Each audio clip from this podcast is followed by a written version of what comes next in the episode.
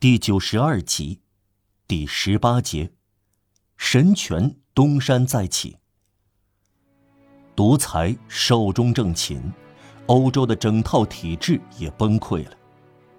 帝国好像垂死的罗马帝国一样，倒在黑暗中，就像在野蛮时代，人们从深渊中再生。只不过，一八一五年的野蛮应该直呼其小名——反革命。底气不足，很快就气喘吁吁，突然断气了。应该承认，帝国受到人们哭悼，而且洒下悲壮的眼泪。如果光荣是在武功之中，那么帝国就是光荣本身。暴政所能发出的光芒，帝国全都散布在大地上，这是阴森森的光。更有甚者，暗光。与真正的日光相比，这是黑夜。黑暗的消失，产生了日食的效果。路易十八返回巴黎，七月八日的元武抹去了三月二十日的热情。科西嘉人和北阿安人恰成对照。杜伊勒里圆宫顶上的旗帜是白色的，流亡者登上了王座。哈维尔的葱木桌放在路易十四的百合花雕饰的扶手椅前，大家像昨天一样谈起布维纳和丰特努瓦，奥斯特里茨战役成了老黄历，祭坛和王座声威赫赫，亲如手足。十九世纪拯救社会最无可争议的形式之一，在法国和欧洲大陆确立了。欧洲佩戴上白色徽章。特雷斯塔容遐迩闻名，Non pludi busin bader，在众人之上的箴言，在凯道，在凯道塞兵营太阳形的拱石上重新出现。帝国禁卫军待过的地方都有一座红房子，骑兵竞技场的凯旋门雕满了病殃殃的胜利女神，处在这些新来者中间，像沦落异乡。也许对马伦哥。和阿尔科勒战役有点感到羞耻，总算用昂古莱姆公爵的雕塑来摆脱困境。马德兰墓地是九三年可怕的公共墓穴，用大理石和碎石盖住了路易十六和玛丽安多奈特埋在尘埃中的尸骨。在万森墓冢，土中露出一截墓碑，令人想起德昂吉安公爵就死于拿破仑加冕那个月。教皇庇护七世在处决公爵后不久主持了加冕，像当初祝福拿破仑登基一样，平静地祝福他垮台。在索恩布伦有一个四岁的小亡灵，称他为罗马王，要定为叛乱罪。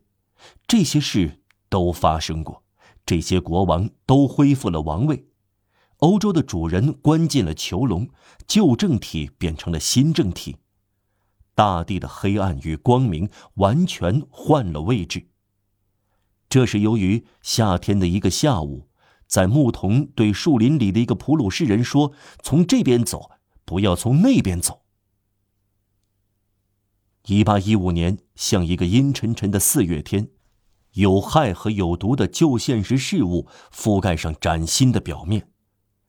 谎言与1879年结合，神权戴上了宪章的面具，虚幻成了立宪、偏见、迷信、不可告人的想法，心里想着宪章第十四条，都粉饰为自由派，这是蛇蜕皮。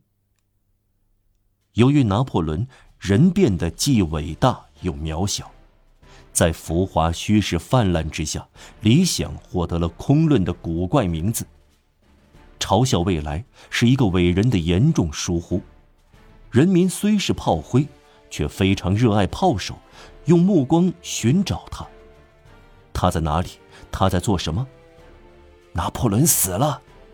一个行人对在马伦哥和滑铁卢战役致残的人说：“他死了。”这个士兵喊道。您可真是了解他。想象把这个垮台的人神化了。在滑铁卢战役之后，欧洲天昏地暗。拿破仑消逝以后，很长时间，巨大的东西变得空空如也。各国国王填补这个空虚，古老的欧洲趁机重整旗鼓，建立了一个神圣同盟。决定命运的滑铁卢战场早就说了出来：加盟。面对这个重整过的古老欧洲，一个新法兰西的轮廓形成了。皇帝嘲笑的未来闯了进来，他的额角上有这颗星星，自由。年轻一代热烈的眼睛都转向他。说来也怪，人们既爱着未来、自由，也爱着往昔。拿破仑败北使战败者变得伟大，倒下的波拿马好像比站着的拿破仑更高大。战胜者恐惧了，英国派赫德逊劳看守他，法国派蒙士努监视他，他交叉起手臂，却令王权不安。亚历山大称他为我的失眠根子。这种恐惧来自他身上负载着那么多的革命。波拿马分子的自由主义由此可以得到解释和原谅。这个幽灵使旧世界发抖。天边矗立着审核了那岛的谗言，各国国王统治的不自在。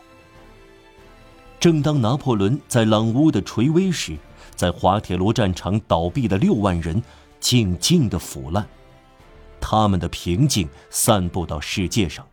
维也纳会议签订了1815年的协议，欧洲称之为复辟。滑铁卢战役就是这么回事，对无限来说又算得了什么呢？这场风暴，这整片乌云，这场战争，然后这和平，这整片黑暗。一刻也没有扰乱无限之光的光芒。在他看来，一只蚜虫从一根草茎跳到另一根草茎，相当于老鹰在圣母院的塔楼上飞翔于钟楼之间。